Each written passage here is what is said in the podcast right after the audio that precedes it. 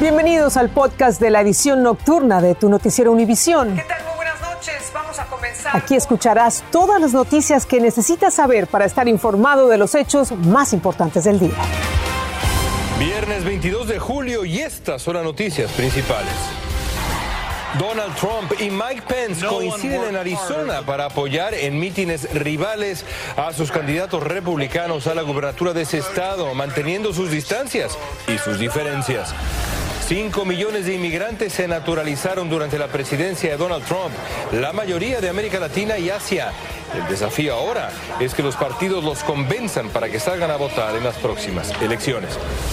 Y aumenta de forma dramática la cifra de llamadas al nuevo número 988 de prevención de suicidio. Esto en la primera semana de operación. Comienza la edición nocturna.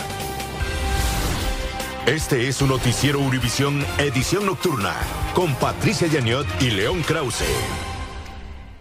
¿Qué tal? ¿Qué tal, León? Bienvenidos a la edición nocturna y este viernes vamos a comenzar con la visita que realizaron el expresidente Donald Trump y su ex vicepresidente Mike Pence a Arizona. Allí coincidieron, pero en lugares diferentes, para respaldar a sus respectivos candidatos republicanos a gobernador.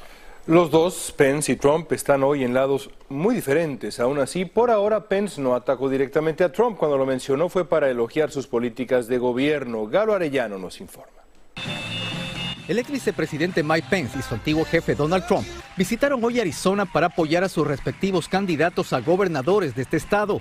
Y sus presentaciones van anticipando lo que podría ser en un futuro cercano un enfrentamiento por obtener la nominación republicana para las elecciones presidenciales de 2024.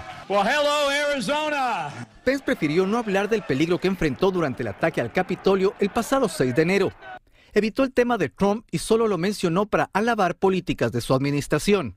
No one worked harder for the Trump Pence ticket in 2016 or in 2020 than Karen Taylor Robeson. She volunteered, she helped raise millions of dollars for our campaign. Yo creo que Pence está tratando de distanciarse de Trump eh, para Pence fue muy difícil la presión política que estableció el presidente Trump sobre él. Gran parte de su discurso estuvo destinado a criticar a la actual administración Biden. In one year of the Biden-Harris administration, we've seen the radical left in the saddle in Washington, D.C. They've unleashed a tidal wave of left-wing policies that have weakened America. Trump, en cambio, resultó más atrevido con su retórica. La gente de Arizona va a despedir a la izquierda radical, dijo el expresidente. Ironizando, dijo que ni siquiera reuniendo a los cinco peores presidentes en la historia de Estados Unidos se ocasionaría el daño que Biden está causando. El expresidente Trump concentró gran parte de su discurso para criticar la actual economía del país. Recordó que en su administración la gasolina estaba, dijo, a un dólar con 87 centavos. También mencionó que su movimiento es imparable y que está respaldado por millones de votantes, dando de cierta manera una insinuación de que todavía tendría fuerza electoral para retornar a la Casa Blanca. Además mencionó que terminó de construir el muro fronterizo entre Estados Unidos y México, lo cual no es verdad. Patricia. Gracias, Galo. Y Steve Bannon, quien fue asesor del expresidente Trump, fue encontrado culpable de desacato al Congreso tras negarse a comparecer ante el comité que investiga el asalto al Capitolio. Bannon encaraba desde noviembre de 2021 un cargo penal por su negativa a comparecer y otro por rehusarse a entregar documentos. La condena puede ser entre 30 días y un año de prisión, así como una multa de hasta 100 mil dólares por cada uno de los cargos. Cinco millones de inmigrantes se naturalizaron durante la presidencia de Donald Trump, según un reporte de la Asociación Nacional para Nuevos Estadounidenses. De acuerdo con esta organización, habría sido como respuesta, como reacción a la retórica antiinmigrante del gobierno de Trump. Desde Washington, Pablo Gato nos habla de la importancia de ese gran número de nuevos ciudadanos, sobre todo pensando en las próximas elecciones de noviembre. Convertirse en ciudadano y poder votar es el sueño de muchos. Si mi voto puede ayudar a hacer la diferencia, con mucho gusto lo voy a hacer. Cinco millones de inmigrantes se naturalizaron entre 2016 y 2021, unos 4.4 millones de los cuales se naturalizaron después de la elección de Donald Trump han respondido naturalizándose a los múltiples ataques de la administración Trump contra comunidades de inmigrantes y refugiados, declaró la Asociación Nacional para Nuevos Estadounidenses, autora del estudio. La mayoría vienen de Latinoamérica y Asia. Pero hay que reconocer de que muchos de ellos aplicaron para la ciudadanía no porque querían ejercer voto, pero porque querían protegerse su capacidad de poder quedarse en este país.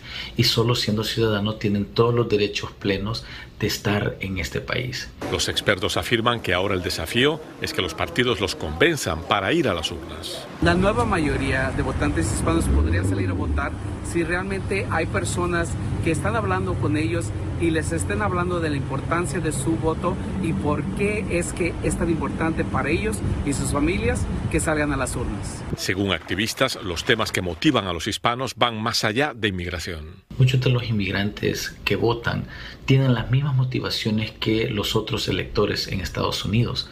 Por ejemplo, les interesa el bienestar de la familia, la salud, empleo, seguridad pública. Y yo creo que eh, las retóricas anti-inmigrantes juegan un papel, pero no es el primordial. Si los hispanos votaran más, su poder político aumentaría enormemente. Según el estudio, además de en otros estados, el voto hispano podría decantar los resultados de las próximas elecciones en Georgia, Nevada y Arizona. En Washington, Pablo Gato, Univisión. Y el nuevo número 988 de prevención del suicidio recibió miles de llamadas, de textos y de chats solo en la primera semana de operación. El volumen de personas que se puso en contacto con esta línea de emergencia aumentó en forma dramática con respecto a la misma época del año pasado con un número anterior. Las cifras hablan de la crisis de salud mental que vive el país. De eso nos cuenta Dulce Castellanos desde Los Ángeles. En una semana, más de 96 mil llamadas, textos y chats llegaron al nuevo número de la línea de prevención del suicidio y crisis 988, luego de su transición del número 1800. En alguna ocasión tuve la idea de quitarme la vida.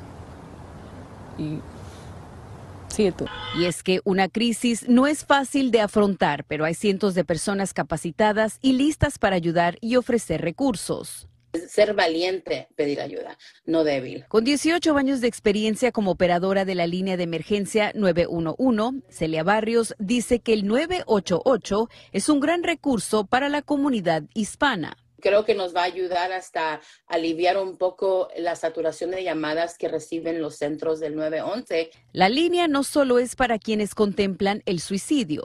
Mucha pelea familiar con el estrés muy alto, personas de tercera edad que eh, no tienen los recursos necesarios o están muy confundidos mentalmente.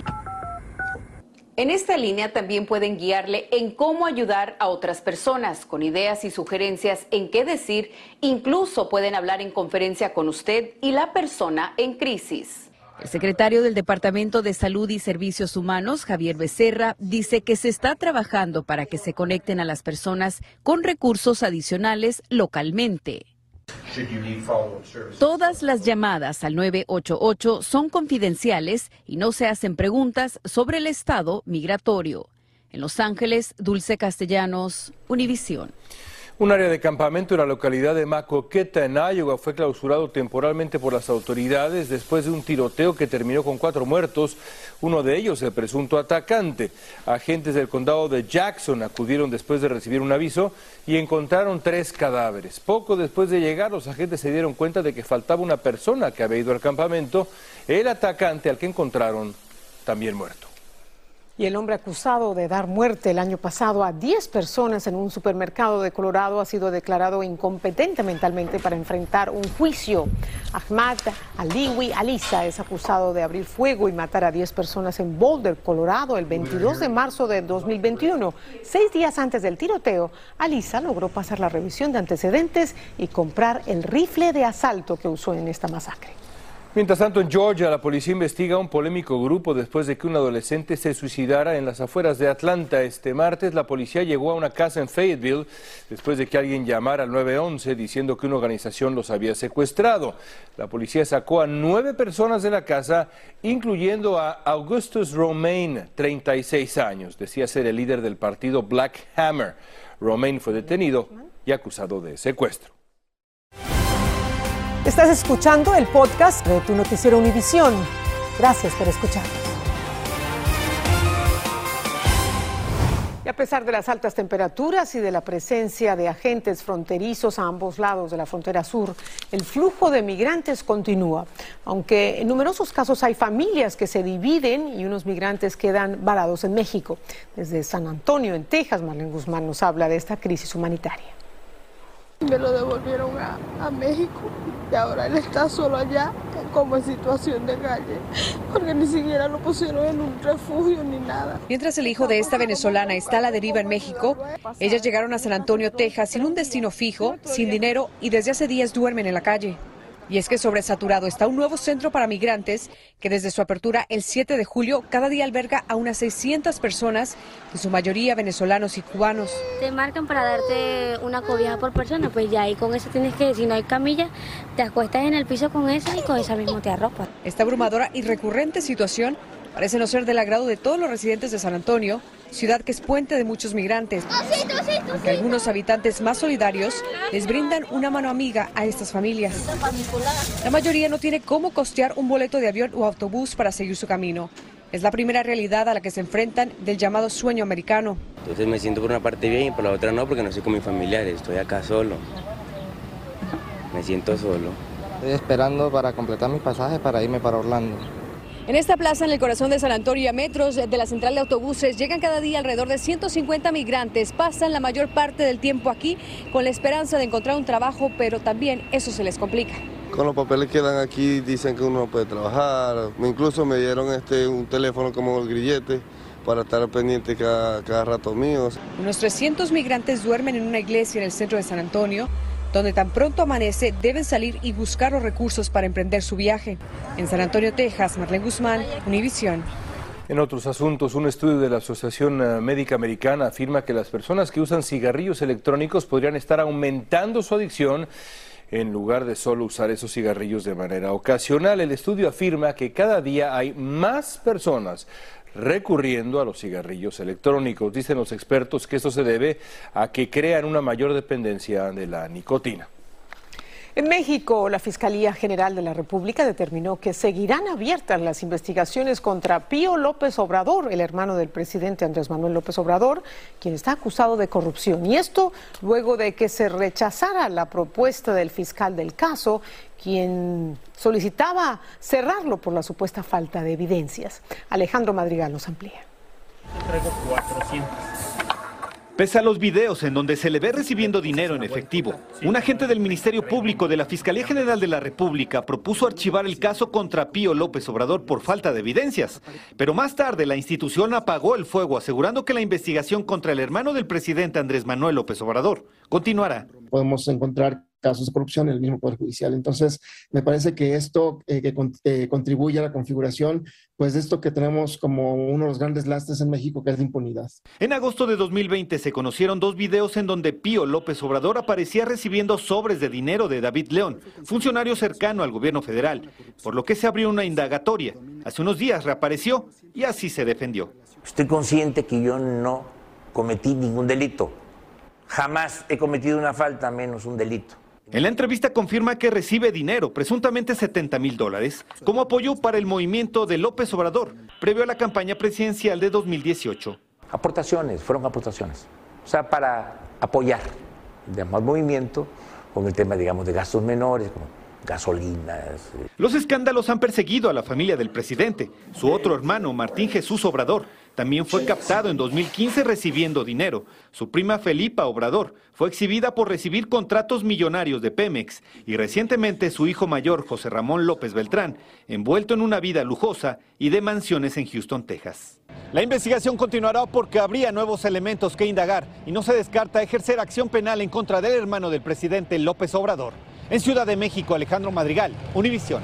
Y seguimos en México. Una comunidad indígena en el estado de Oaxaca es la primera en recibir permisos para cultivar marihuana con fines medicinales, pero solo para el autoconsumo.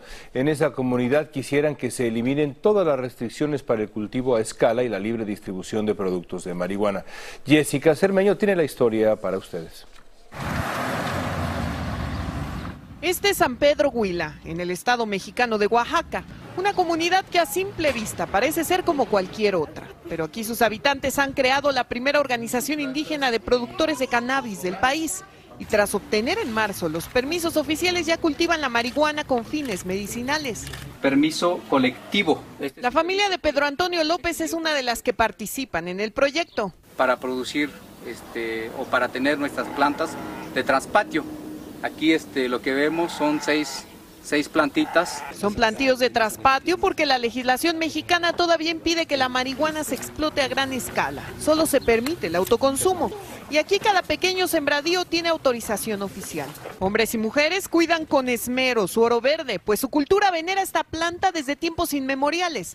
Y ahora buscan que se legalice la producción de sus productos medicinales. Porque este proyecto es un proyecto muy grande que tendría beneficio para, para la economía, para la salud. Y ahora piden que la criminalización que han sufrido hasta hace unos años no se vuelva a repetir. El ejército llegaba a torturar a la gente metiéndoles uh, espinas entre las uñas o echándoles este, agua mineral por la nariz. Pruebas médicas confirman que el uso de marihuana ayuda a tratar enfermedades relacionadas con el dolor crónico y es beneficiosa para pacientes con epilepsia y hasta demencia. Hasta ahora son un centenar de productores de 26 comunidades indígenas zapotecas en Oaxaca las que han logrado permisos para cultivar marihuana en sus patios. Y en estos días han realizado asambleas públicas con empresarios para buscar comercializar y perfeccionar sus productos de las plantas que ya crecieron. Una alternativa para evitar la migración hacia otros lugares por la pobreza. En México, Jessica Cermeño, Univisión. Invadidos por el dolor, familiares recibieron los cuerpos de los seis migrantes hondureños fallecidos el pasado 27 de junio en el interior de un tráiler de en San Antonio, Texas. Sus restos arribaron al aeropuerto Ramón Villeda Morales de San Pedro Sula, en el norte de Honduras. lo vi. Es lo que más quería. Tenía más de un mes de no verlos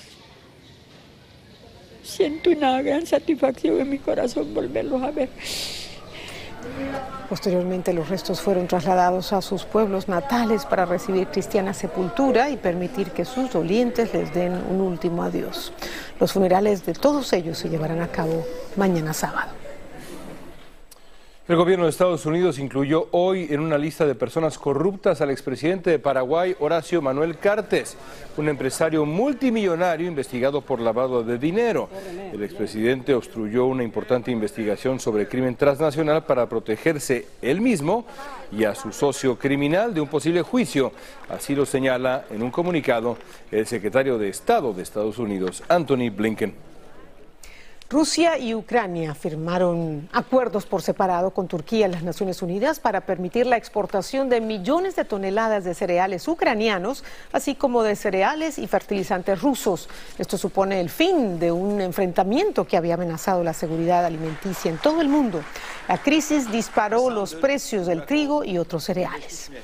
Sábado futbolero en la Liga MX, arrancando con Toluca contra Santos por VIX Plus. Después, el mejor equipo de este planeta, Mi Cruz Azul, va contra un equipo que se llama Puebla, seguido de Tigres contra el campeón Atlas de Guadalajara. Todo esto por Univisión y TUDN.